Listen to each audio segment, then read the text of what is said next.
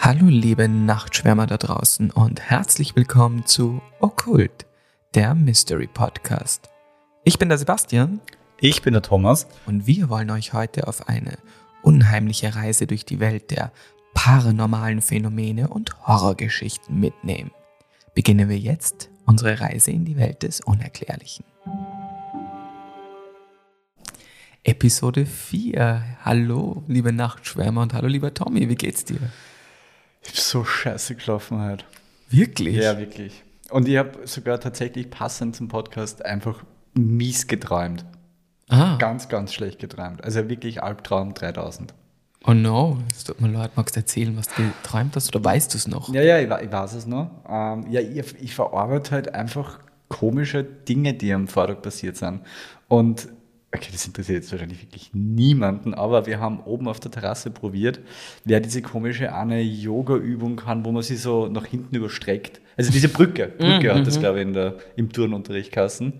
Und ich habe echt träumt, dass eine, eine Mitarbeiterin von mir in der Nacht so auf, wie hat dieser, so Exorzisten-Style-mäßig die Stufen raufkommt. Ui. Ja. Aber ich gut vor mir, ja. Das ist so ein typischer Horrorszenen Ja, das war echt ähm. Move. Ja. Und ich, bin mit so Herzrasen aufgeführt, dass ich nicht mehr einschlafen habe können. Oh no, na, das tut mir leid. Ja, deswegen bin ich extrem schlecht gelaunt. Dann freue ich mich, dass du hier bist und dass ich deine schlechte Laune vielleicht Nein, ein bisschen nein, verbessern kann. Aber Bist du hin und wieder schlecht gelaunt?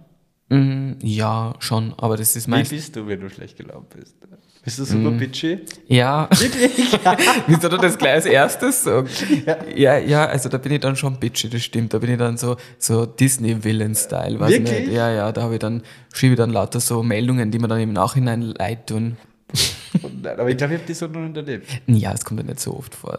Also ich bin primär gut gelaunt. Aber es kommt vor. 365 Tage im Jahr, also es kommt vor. Naja, sehr gut. Worum geht's heute? Ich hole dir mal ein bisschen ab, Holen denn heute ist ähm, der zweite Teil von unseren Schlaflieder des Nachtalbs, also Part 2 von meinem Kurzgeschichtenband, den wir in Episode 1 besprochen haben und wo es um Schlafparalysen hier gegangen ist. Nochmal zur Wiederholung für alle, die vielleicht erst jetzt zugeschaltet haben.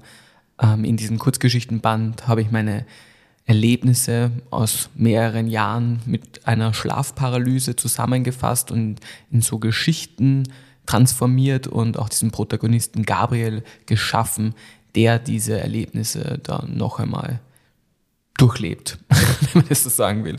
Ähm, ja, und natürlich ein bisschen ausgeschmückt, damit das Ganze Horror-Elemente bekommt. Ähm, auch nochmal zur Wiederholung für alle, die nicht Episode 1 gehört haben, ganz vereinfacht in einem Satz, die Schlafparalyse oder auch Schlafstarre, dabei ist der Geist wach, während der Körper noch schläft. Und mit dieser Paralyse können schlimme Halluzinationen von Präsenzen einhergehen, die als eben besonders plastisch und realistisch wahrgenommen werden. Also das ist so die Schlafparalyse noch einmal. Und im Anschluss an die zwei Geschichten werden wir heute ein bisschen über die Schlafphasen reden und uns ansehen, was denn so passiert, wenn wir unsere Augen schließen. Sehr gut. Also ihr Kuschelmäuse da draußen, murmelt euch eine, eine in eure Decke und euch gern zu und genießt die Geschichte vom Sevi. Aber vorher kommt nochmal die Triggerwarnung. Hier ist sie. Triggerwarnung. Dieser Podcast behandelt paranormale Phänomene, die potenziell beängstigend, verstörend oder traumatisch sein können. Den Notruf der österreichischen Telefonseelsorge findet ihr in den Show Notes. Ja, und jetzt macht es euch gemütlich und ich wünsche wie immer schönes Gruseln. Die Schlaflieder des Nachtalbs Teil 2 Kapitel 3 Eine kalte Umarmung 2002 Entferntes Gelächter ist das Erste, was der elfjährige Gabriel wahrnimmt, als er plötzlich wach wird. Seine Augen wandern in der Dunkelheit umher und suchen die Umgebung ab. Er fühlt weichen Polsterstoff unter sich. Er befindet sich in den gebrauchten VW seines Vaters. Langsam kommt die Erinnerung zurück. Sie sind für einen Grillabend zu Freunden aufs Land gefahren. Er muss am Weg dorthin eingeschlafen sein. Er spürt die warme Sommerluft auf seinem Gesicht, die durch den offenen Spalt des Autofensters dringt. Plötzlich ist ein Rascheln. Es kommt aus dem Kofferraum. Er möchte zu seinen Eltern und den anderen hinausgehen. Doch kein Muskel rührt sich. Er ist wieder in einen Körper aus massivem Eis eingeschlossen. Sofort setzen die schwere Atmung und das Röcheln ein. Wieder kommen Geräusche aus dem Kofferraum. Schweiß bildet sich auf seiner Stirn und läuft langsam seine Haut hinab. Gabriel sieht, wie ein dunkler Schatten aus dem hinteren Teil des Wagens kriecht und sich über ihm aufbäumt. Sein Herz pocht wie wild, sein Atem geht panisch schnell. Mit den Augen fixiert er die Kopflehne des Fahrersitzes. Vielleicht geht dieses dunkle Etwas weg, wenn er es nicht ansieht. Doch es kommt näher und näher, legt seine schweren, dunklen Klauen auf seine Brust. Eine Träne vermischt sich mit einer Schweißperle und rinnt seine Wange hinab. Hilfe, bitte helft mir, schreit Gabriel verzweifelt in Gedanken. Doch das verstärkt nur das Röcheln und erzeugt ein unheimliches Stöhnen. Seine Nackenhaare stellen sich auf und er spürt, wie sich Gänsehaut auf seinem gesamten Körper ausbreitet. Was immer dieses Ding ist, es liegt jetzt neben ihm und haucht seinem widernatürlichen Atem in sein Ohr. Wie ein Flüstern, das nur für ihn bestimmt ist und dessen Bedeutung er nicht zu erkennen vermag. Es ist eine dunkle, nicht bekannte Sprache, die tief in seinem Geist widerhallt und ihm das Blut in den Adern gefrieren lässt. Langsam wandern Gabriels Pupillen zur Seite und er sieht der Gestalt mitten in seine leuchtenden, durchdringenden roten Augen. Die Haut ist schwarz wie Kohle, glatt und glänzend, als ob über ihr ein dünner Ölfilm läge. Es streckt seine Klauen aus und umarmt ihn, verstärkt die Kälte in seinem Inneren. Gerade als die Schwere des Gewichts unerträglich zu werden droht, entweicht ihm ein Schrei und bricht dann das innere Eis, das seinen Körper erstarren hat lassen. Angestrengt und schlaftrunken taumelt Gabriel aus dem Van. Sein Blick sucht verzweifelt nach seinen Eltern. Das sind dunkle Bäume und leuchtende Sterne am Himmel. Endlich sieht er sie. Sie sitzen im Kreis an einer knisternden Feuerstelle. Seine Augen fixieren starr die lodernden, tänzelnden Flammen. Ich möchte in dieses Feuer gehen. Ich möchte meine Seele reinigen, die innere Kälte für immer vertreiben, denkt Gabriel. Sein Blick trifft den seiner Mutter. Er beginnt unkontrolliert zu weinen, als würde ein Damm brechen. Seine Eltern kommen gelaufen und umarmen ihn. Es ist eine wärmende Umarmung. Eine lebendige Umarmung.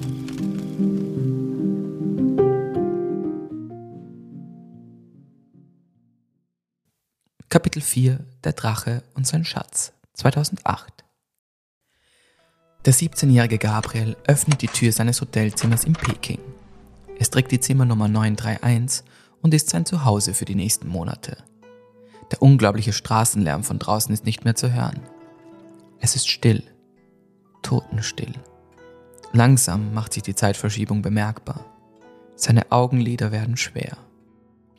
Das saubere Bett mit einer Polsterlandschaft im Beige könnte nicht einladender aussehen. Gabriel kuschelt sich unter die Decke, schließt die Augen und hat das Gefühl, auf einer weichen Wolke zu schweben. Als er erwacht, dringt gleißend weißes Licht durch den Spalt zwischen den zugezogenen Vorhängen ins Zimmer. Dann hört er es. Ein verzweifeltes Schluchzen ganz in der Nähe. Er möchte sich aufsetzen, doch da ist sie wieder, die Schlafstarre. Nein, nein, nein, denkt Gabriel panisch. Das Schluchzen wird lauter. Was ist dann noch für ein anderes Geräusch zu hören? Ist das ein Freizeichen? Von einem Telefon? Plötzlich hämmert es an der Schlafzimmertür. Sein Geist schreckt auf, doch sein Körper zeigt immer noch keine Reaktion. Gleich darauf ertönt hysterisches Wimmern. Seine Augen entdecken endlich die Quelle des Schluchzens. Eine junge Asiatin sitzt zusammengekauert in der Ecke neben dem Schreibtisch. Der Hörer baumelt an der Telefonschnur neben ihr hin und her. Wieder hämmert jemand gegen die Tür. Schweiß breitet sich auf Gabriels Körper aus. Seine Brust wird schwer. Mit aller Kraft versucht er sich gegen die Starre zu wehren und zu schreien. Doch wie so oft bringt er nur ein Röcheln und ein eigenartiges Stöhnen heraus. Er sieht wieder zu der schluchzenden Frau. Ihr Atem geht unregelmäßig und schnell, als sie zitternd drei Tasten auf dem Telefon drückt. Eine Stimme meldet sich am anderen Ende der Leitung. Doch Gabriel versteht kein einziges Wort. Die Frau beginnt zu weinen und schluchzt etwas in den Hörer, das sich wie Bangshu, Bangshu anhört. Als nächstes fliegt die Schlafzimmertür mit einem lauten Knall auf und eine große dunkle Männergestalt steht im Türrahmen. Ein Lichtstrahl erhält das Drachentattoo auf seinem Arm und lässt das scharfe Messer in seiner Hand funkeln. Gabriel und die unbekannte Frau empfinden in diesem Augenblick dasselbe. Sie sind beide eingesperrt, vor Angst erstarrt und wissen genau, es gibt kein Entkommen. Der Angreifer packt die Frau an den langen, rabenschwarzen Haaren, zieht sie hoch und holt zum ersten Stich aus. Ein letzter verzweifelter Hilferuf. Dann gleitet die Klinge in ihrem Bauch wie ein Frühstücksmesser in weiche Butter. Das Adrenalin fährt durch Gabriels Körper und ihm entkommt endlich der lang ersehnte Schrei. Ruckartig und schweißgebadet schnellt sein Körper in die Höhe. Angsterfüllt sieht er sich um. Die Schlafzimmertüre steht offen. Hat er sie überhaupt zugemacht? Sein Blick wandert zum Telefon. Es sieht völlig unberührt aus. Wie aus dem Nichts fliegt die Tür zu und Gabriel schreit ein weiteres Mal auf.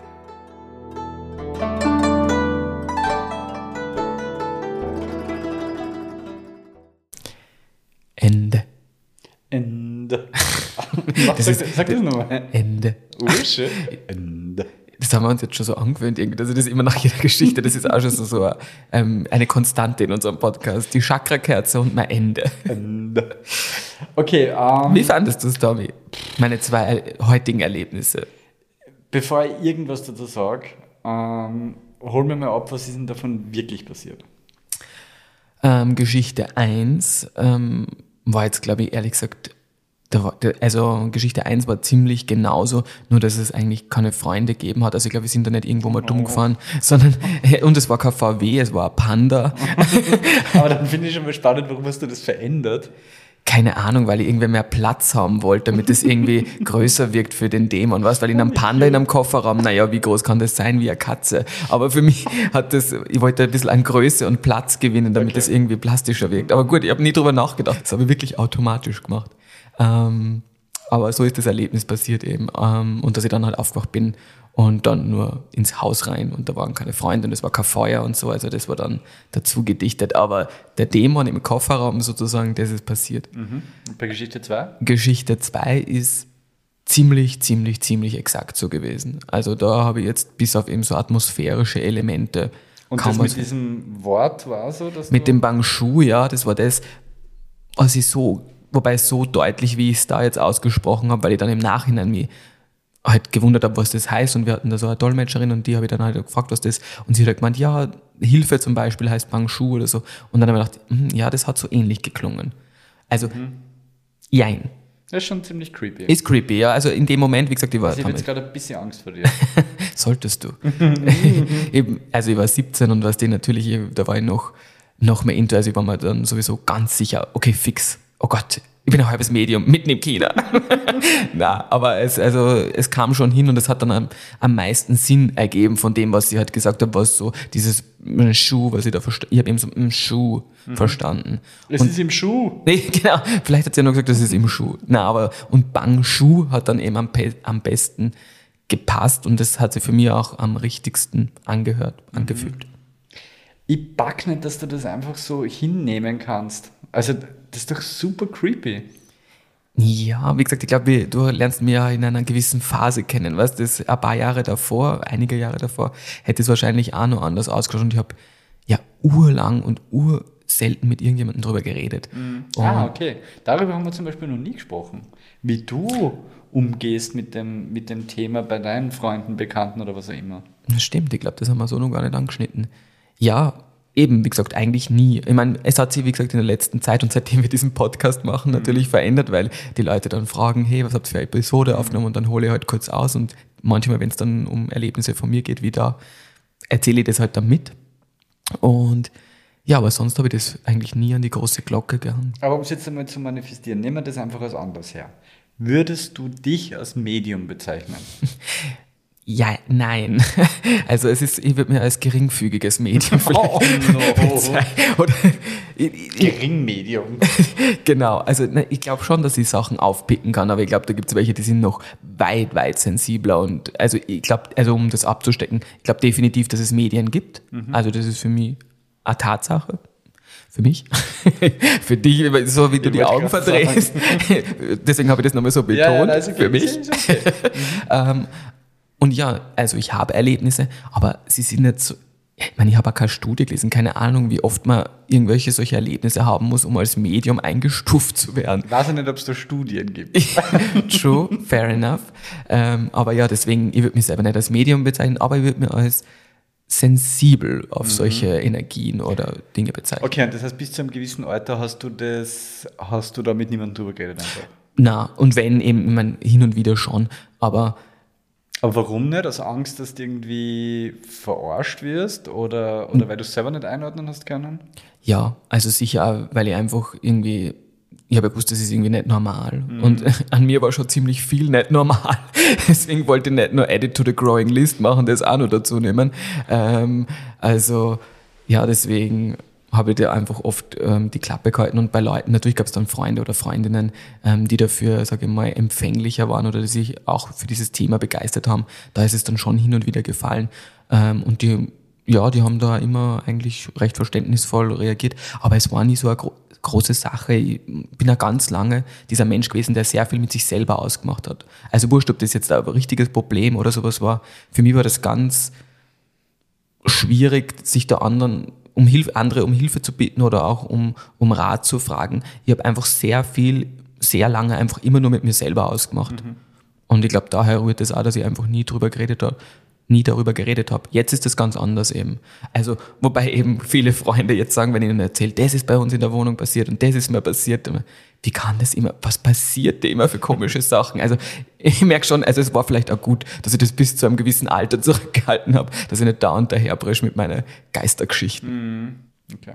Aber daher finde ich es ja auch spannend in diesem Projekt, weil da jetzt doch eine Art Austausch ist. Also darauf freue ich mich ja besonders einmal, eine andere Seite kennenzulernen, weil mir da sicher viel entgangen ist durch dieses Nicht-Kommunizieren.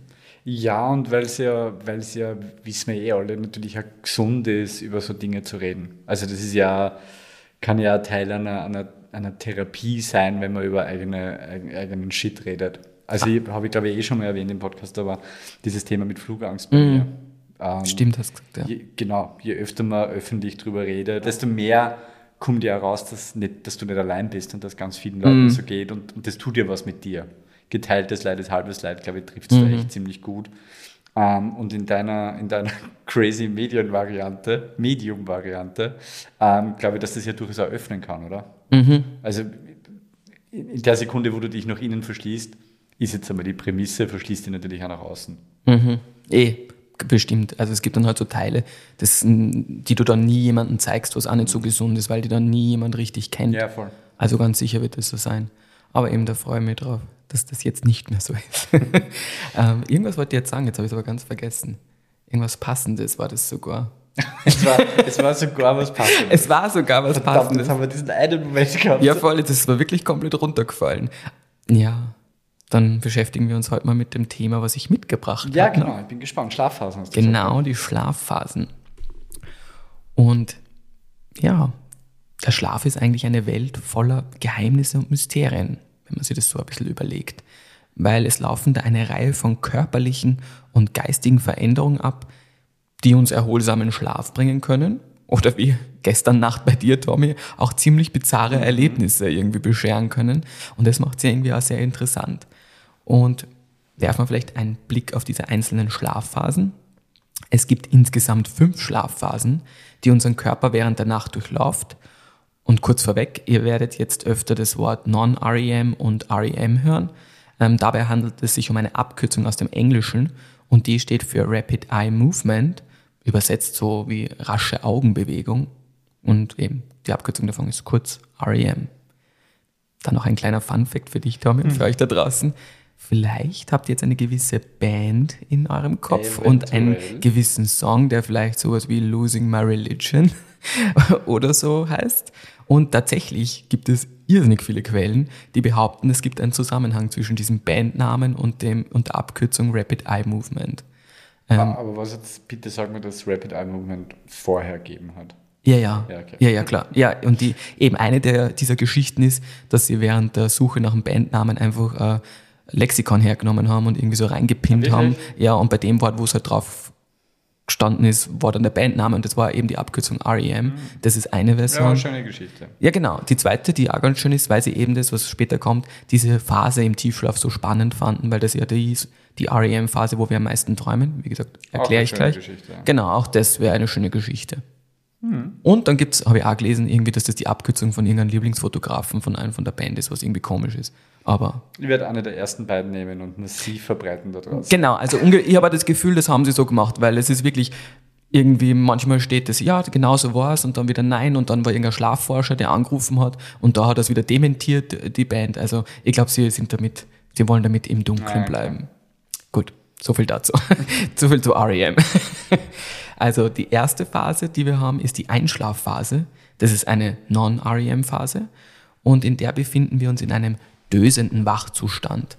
Da gleiten wir aber schon allmählich hinüber in diese Leichtschlafphase und bereits während der Einschlafphase kann es da schon zu Traumaktivitäten kommen. Aber unser Körper ist in dem Stadium noch wirklich reaktionsfähig. Und deswegen, wenn wir da schon träumen und ja noch reaktionsfähig sind, nehmen viele das mit so Zucken wahr. in dieser Das habe ich auch die ganze Zeit. Ja, genau. Mein Vater hat das auch. Ich zog urviel. Der sagt immer, er, er träumt dann, dass er in eine Steckdose greift. Ah, das habe ich noch nicht gehabt. Ja, ich aber- zog auf jeden Fall urviel. Echt? Ja, das kommt davon. Also das ist immer in dieser ersten Einschlafphase, wo eben du nur reaktionsfähig Boah, ich bist. habe immer geglaubt, ich habe da irgendwelche komischen Muskelkontraktionen, weil ich irgendwie gerade entspannen oder irgend sowas. Na, das ist eigentlich relativ normal. Arg. Na schau, schön, dass ich dich aufklären konnte. Ja. Die zweite Phase ist dann eben schon der Leichtschlaf, auch eine Non-REM-Phase. In der entspannen unsere Muskeln und die Glieder werden schwer. Und es sind keine Augenbewegungen eben vorhanden, deswegen Non-REM. Äh, mit der Leichtschlafphase verbringen wir eigentlich die meiste Zeit des Schlafens und Schlafforscher gehen sogar davon aus, dass wir die Hälfte der Nacht in dieser Leichtschlafphase verbringen. Aber heißt Leichtschlafphase, dass ich auch schnell wieder munter werde? Ganz genau, gut erkannt. Bedeutet auch, dass wir in dieser Phase eigentlich leicht zu wecken sind. Okay. Die dritte, wobei die dritte Schlafphase gleich zusammengefasst ist mit der vierten, ist ebenfalls eine Non-REM-Schlafphase und das ist der Tiefschlaf. Und die Tiefschlafphase, da sind unsere Muskeln noch entspannter, die Augen sind ruhig, der Herzschlag und die Atmung werden langsamer und unser Blutdruck sinkt. Und aufgrund dieser regenerativen Funktion, die da herrscht, ist die Tiefschlafphase eigentlich für uns Menschen besonders wichtig. Ähm, allerdings kommen in dieser Schlafphase auch Schlafstörungen wie Schlafwandeln und Zähneknirschen vor. Und dann gibt es noch die letzte Phase, das ist der Traumschlaf, das ist der REM-Schlaf, jetzt sind wir dabei. Ähm, die Phase ist eben gekennzeichnet, wie der Name schon sagt, durch intensive Träume und durch sehr schnelle Augenbewegungen bei geschlossenen Lidern. In dieser REM-Schlafphase steigt die Atemfrequenz und die Atemzüge werden tief. Während des REM-Schlafs können manchmal seltsame Dinge passieren. Nämlich, da haben wir es, das Phänomen der Schlafstarre. Also das kommt nur in dieser Phase vor. Das haben wir ein bisschen in Episode 1 schon besprochen, weil das ist auch die Phase, wo ja der Albtraum eigentlich vorkommt in dieser REM-Phase. Und eben wenn der Albtraum so intensiv ist, dass du während dieser REM-Phase aufwachst, dann kommst du zu einer Schlafstarre. Okay. Und deswegen sind es halt immer bei den Halluzinationen auch eben eher düstere oder dunklere Präsenzen, weil ein Albtraum eigentlich der Katalysator war, dass du überhaupt in diesem Zustand bist. Verstehe. Und ein Schlafzyklus setzt sich also zusammen aus, wir sind wach, dann diese Einschlafphase, zur Leichtschlafphase, zur Tiefschlafphase, wieder zur Leichtschlafphase und dann zur REM-Schlafphase und wieder die Leichtschlafphase. Also das ist so ein ganzer Zyklus und der dauert ja, bis zu zwei Stunden und den wiederholt jeder oder im besten Fall oder im gesunden Zustand vier bis fünf Mal in der Nacht. Das wären 10 Stunden Sebi. Ja, vier bis fünf. Ich habe das genauso, wie es drin steht. Vier bis fünf. Okay. Ähm, eigentlich auch lustig. Irgendwie hätte ich mir gefühlt gedacht, dass Schlafstarren eher in diesem Stadion Übergang, Leichtschlafphase in diese, wie heißt die? Tief? Nein, Tiefschlaf, ja, genau. Dass sie da stattfinden, weil ich halt irgendwie nur gefühlt habe, bis ich da bin. Mhm. Hast du schon mal Schlaftabletten genommen? Na, noch nie. Wirklich nicht? Ja. Hin und, also ich, ich habe jetzt auch nicht so richtig Hardcore-Hämmer genommen, aber sowas, die diese Melatonin, ein Mhm. Bla bla bla, wenn ich mal Probleme im Schlafen habe. Und da merke ich es intensiv, dass ich halt so wegdämmere. Mhm. Ähm, und das habe ich so, so auch hin und wieder, aber manchmal habe ich das Gefühl, dass ich einfach wirklich weg bin. Also so von einer Sekunde auf die andere. Mhm. Weißt du, was ich meine? Mhm. Ja, so Snap. Ja, ja, genau. Hin und wieder habe ich echt so Snap und, und hin und wieder brauche ich echt so gefühlt, wahrscheinlich eh nur gefühlt, aber so, weiß ich nicht, 15, 15 Minuten, wo ich so wegschwimme. Ja. Total crazy, aber hat irgendwie gefühlt auch nicht, nichts mit meinem Erschöpfungslevel zu tun. Voll. Aber das, ist jetzt echt schön beschrieben, finde ich, mit dem Schwimmen. Und das finde ich irgendwie ja interessant, oder? Weil die Traumwelt ist ja doch, finde ich, ja etwas für ganz viele unterschiedlich, also wie eine andere Welt, eben wie du sagst, so hinüberschwimmen, gleiten. Also irgendwie sehen wir das ja doch als eine eigenständige, eigenständige Welt an irgendwie. Ja, zum Glück, stell Ja. das wäre eine, was da so gut also, Ja. also ich, ich finde, aber ich glaube, das ist tatsächlich eh, also da gibt es eh irgendwie wissenschaftliche Studien dazu, ähm, dass es ja gesund ist, dass man die meiste Kacke, die man träumt, vergisst. Weil Mm, sonst ja. du ja wahnsinnig werden. Ja, stimmt, ich war schon ziemlich viel immer. Ja, und naja, aber, aber wenn du das dann, wenn du dann vielleicht da irgendwann einmal nicht mehr unterscheiden kannst, was Mhm. war Traum, was ist Realität, weil wir gerade beim Thema sind, ich will jetzt ja nicht zu sehr abschweifen, aber wie stehst du denn zur Traumdeutung? Traumdeutung. Erstens mal finde ich, das hat eine eigene Episode verdient, aber kurz, Ja, und. Ja, ich. aber kurz und knapp ähm, finde ich schon spannend. Also da gibt es schon, wobei es, ich glaube, man muss halt stark unterscheiden können, welcher Traum tatsächlich eine Bedeutung hat, weil ich glaube schon, dass es manche Träume gibt oder ich weiß es einfach, die irgendwie halt nur Stuss sind. Random Ir- Ja, random Shit. Und ich glaube, bei Traumdeutung ist schon die Schwierigkeit darin, den zu deuten, der auch wirklich eine Bedeutung hat. Blöd gesagt. Und ich glaube schon, dass das gibt. Aber ich glaube, dass da halt die Fehlerquote unter Anführungszeichen noch viel höher ist, weil du manchmal vielleicht Träumen eine Bedeutung beimisst, wo keine ist und da, wo eine wäre, nicht. Also ich glaube, da muss man sich schon gut damit auskennen, um die Zeichen zu erkennen, sage ich jetzt einmal. Ist übrigens klar, das wie es mir gerade war, dass wahrscheinlich, wenn man sich so das Podcast-Verhalten in Österreich anschaut oder in Dach, dass ganz viele Leute unseren Podcast zum Einschlafen hören werden. Wir somit das Letzte waren, was sie vom Einschlafen gehört haben und somit die Chance steigt, dass Leute von uns träumen. Wenn Sie wissen, wie wir ausschauen, wenn Sie unseren Instagram-Kanal besuchen. Ja, Oh, das war sehr, war eine nicht abgesprochene Überleitung. Wunderbar. Ja, Ja, aber aber, schon eine crazy Vorstellung, oder? ja müssen wir mal so, ich werde mal so eine Umfrage starten. Wie viele von euch, liebe Nachtschwärmer, hören unseren Podcast vom Einschlafen? Haben verruchte Sexträume mit uns. Ja, und so wie du lachst, taugt dir das aber auch ein bisschen, oder? Irgendwie ist die Vorstellung schon cool. Sorry, es geht zu weit. Das geht so weit. Bitte mach weiter. Ja, passt. bin ganz heiß. Dabei ist die Chakra-Kerze lodert da ganz vor sich hin. Okay. Gut, zurück zu den Schlafphasen. Also beziehungsweise eigentlich muss ich da sagen, war das so der wissenschaftliche Teil davon jetzt eigentlich auch schon wieder erledigt. Aber was halt ist, es beschäftigt Forscher und Forscherinnen ja wirklich extrem viel, diese Schlafphasen, also mit dem Schlaf zu tun hat. Und gerade weil da solche Erfahrungen wie die Schlafparalyse einhergehen können, ähm, fragt man sich halt schon immer, sind es wirklich nur Produkte unserer eigenen Angst und Fantasie oder eben eine Verbindung zum Jenseitigen? Also bis jetzt war das ja immer trotzdem noch im Raum. Und was glaubst du, Tom? Auch wenn ich die Antwort Was natürlich kenne, glaube ich. glaubst du? Ähm, naja, schon allein, schon, schon allein in meiner Rolle in diesem Podcast kann ich jetzt nicht sagen, dass es eine Verbindung zum Jenseits gibt. Aber, aber, ähm, nein, natürlich ist es ein hochspannendes Forschungsfeld, weil es halt, weil es halt so schwer beweisbar ist. Mhm. Also in der Sekunde, wo ich, wo ich noch nicht Bilder, die in dem Kopf entstehen, projizieren kann irgendwo hin, tue ich mir halt einfach schwer in der Beweisführung. Also ich habe natürlich Synapsen, die, sie, die irgendwie verrückt spielen und die ich messen kann und, und habe sicherlich krasse Forschungsmethoden, aber irgendwo ist eine Blackbox. Und die Blackbox lässt halt einfach viel Interpretationsspielraum zu. Ähm, so für mich Naivling, was dieses Thema betrifft, ist der Erklärungsansatz halt wie immer, ich versuche, ich, ich verarbeite Dinge, die irgendwie so in meinem Alltag erlebt, gespürt, was auch immer habe. Ähm, aber natürlich habe ich Träume gehabt, wo ich mir auch in der Früh gedacht habe, okay, was, was ist da jetzt abgegangen? Also wo kommt denn das jetzt her? Sowas wie gestern, leicht erklärbar, brauche ich nicht lang drüber diskutieren, aber, aber es sind natürlich, ich habe natürlich Träume gehabt, wo ich mir, ja, wo ich auch dann froh war, dass ich ihn bald wieder mal vergessen habe. Ja, das stimmt. Also wenn sie so wirklich out of context sind, eben wenn man sich das nicht erklären kann, woher das eigentlich kommt, aus welchem Teil des Unterbewusstseins, Ja. ist das schon eigenartig, ja. Ja, und da nimmst du ja ein großes Wort im Mund, dieses Thema Unterbewusstsein. Also pff, wir haben, ja, wir haben ja auch hier in Österreich einen Forscher, der sich viel mit dem Thema beschäftigt hat und dann eben auch mit Träumen.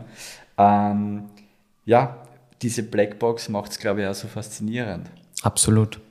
Und wie gesagt, bis zu dem Moment, wo man nicht, wo man es nicht schafft, diesen Traum zu visualisieren, also aus dem, aus dem Gehirn zu extrahieren und zu visualisieren, ähm, wird diese Blackbox bleiben und wird, wird wahnsinnig viel Faszination mit sich ziehen.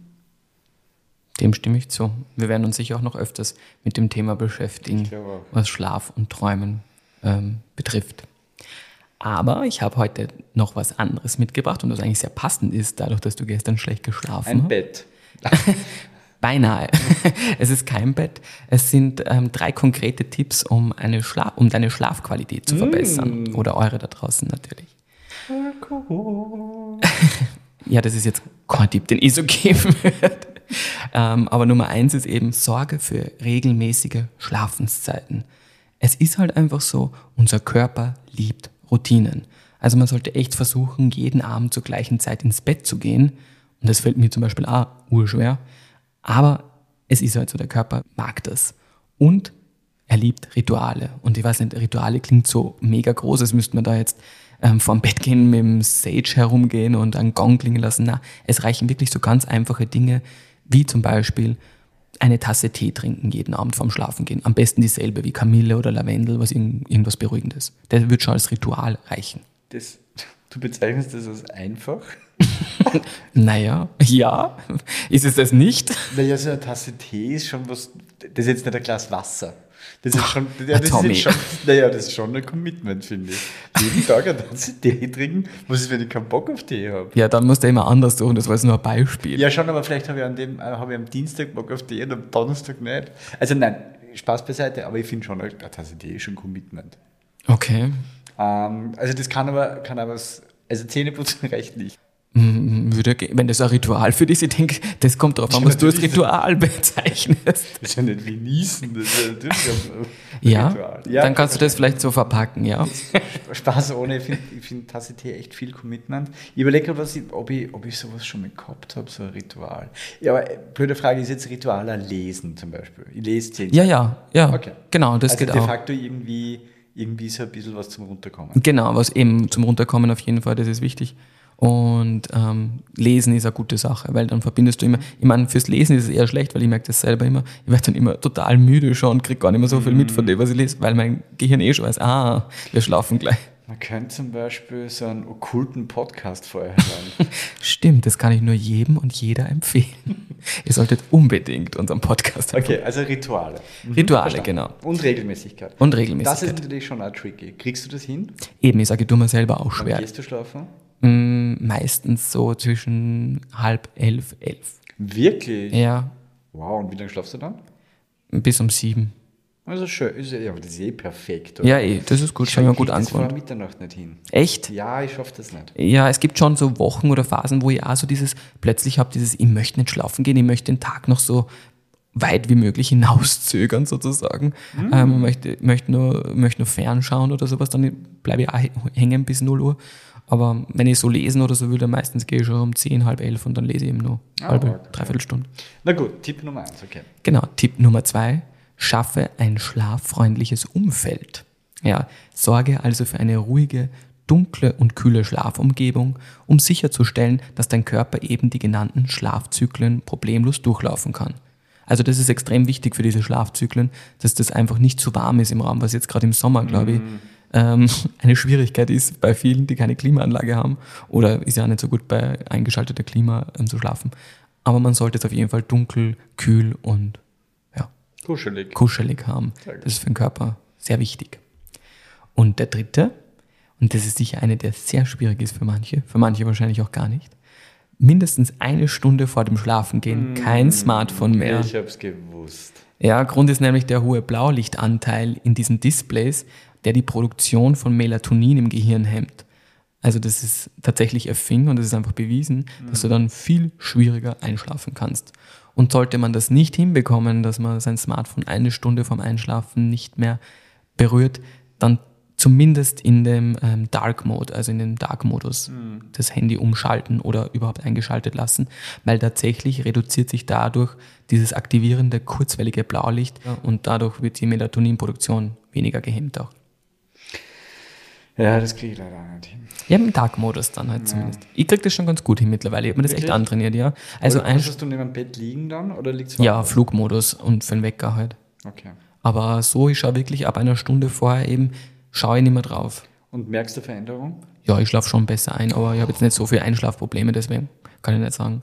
Okay. Im Normalfall. Wie gesagt, Schlafstern habe ich, aber immerhin keine Einschlafprobleme. Ist ja schon was. Und wenn du oder ihr da draußen noch mehr Tipps und Tricks für ein besseres Einschlafen sucht, dann kann ich euch unbedingt die Netflix-Serie Headspace Guide to Sleep empfehlen. Da sind nämlich echt einige coole Tipps dabei. Cool.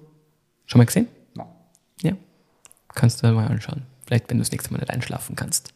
Ja. Sind ganz, ganz coole Tipps. Und Momentan habe ich gerade wieder gute Phase. Also Einschlafen ist, Einschlafen ist echt Ach so, stimmt, du hast ja nur einen Albtraum gehabt, aber du Ja, ja, bist voll. gut. Nein, Einschlafen, Einschlafen ist echt nicht so das, das, das Ding. Ich habe schon Phasen in meinem Leben gehabt, wo es wirklich, wirklich schwer war und wirklich mühsam. Und ich glaube, es gibt da, also es gibt natürlich viel, viel, viel schlimmere Dinge, aber das gehört schon zu, zu, zu den Sachen, wenn du über lange Zeit schlecht schläfst. Mm, ja, Das definitiv. Brutal. Schlafentzug und, und schlechter Schlaf sind ja wirklich fast eine Foltermethode. Ja, oder wenn du halt irgendwie auch gerade viel Stuff in deinem Leben hast, der dich beschäftigt und du liegst dann echt stundenlang wach. Und das finde ich ist ja das Zacheste, wenn du weißt, du musst aufstehen in der Früh und dann schaust du wie so ein Volltrottel ständig aufs Handy, schaust, wie lange du noch schlafen kannst. Das stimmt, das mache ich auch. Das, äh, Fünf Stunden noch, vier Stunden noch. Und im Sommer ist besonders zart, wenn es dann schon hell wird. Nein, das ist ganz furchtbar. Und, das wird, und eben, man wird dann irgendwie immer noch wacher, glaube ich, Ja, durch diesen ja, ja, Prozess klar. des Nachdenkens und des Überlegens. Und wenn du dann dieses unbedingt einschlafen willst, wenn du dann unbedingt einschlafen willst, dann habe ich auch das Gefühl, dann geht schon mal gar nicht. Also, äh, ja, das ist echt, das kenne ich auch zu Genüge. Na gut, ihr Schlafenmäuse da draußen. Wir bedanken uns jetzt einmal kollektiv beim Sebi für die tolle Geschichten, äh, für die tollen Geschichten und für die Schlaftipps und für all das Wissen, das du uns heute wieder beigebracht hast. Sehr, sehr gerne. Vielen, vielen Dank. Ich werde jetzt da meine sieben Sachen packen, nach Hause fahren, mir schön einen Tee machen, ins Bett kuscheln und dann hoffentlich bald einschlafen. Bussi Baba. Und ich blasse die Chakrakerze aus.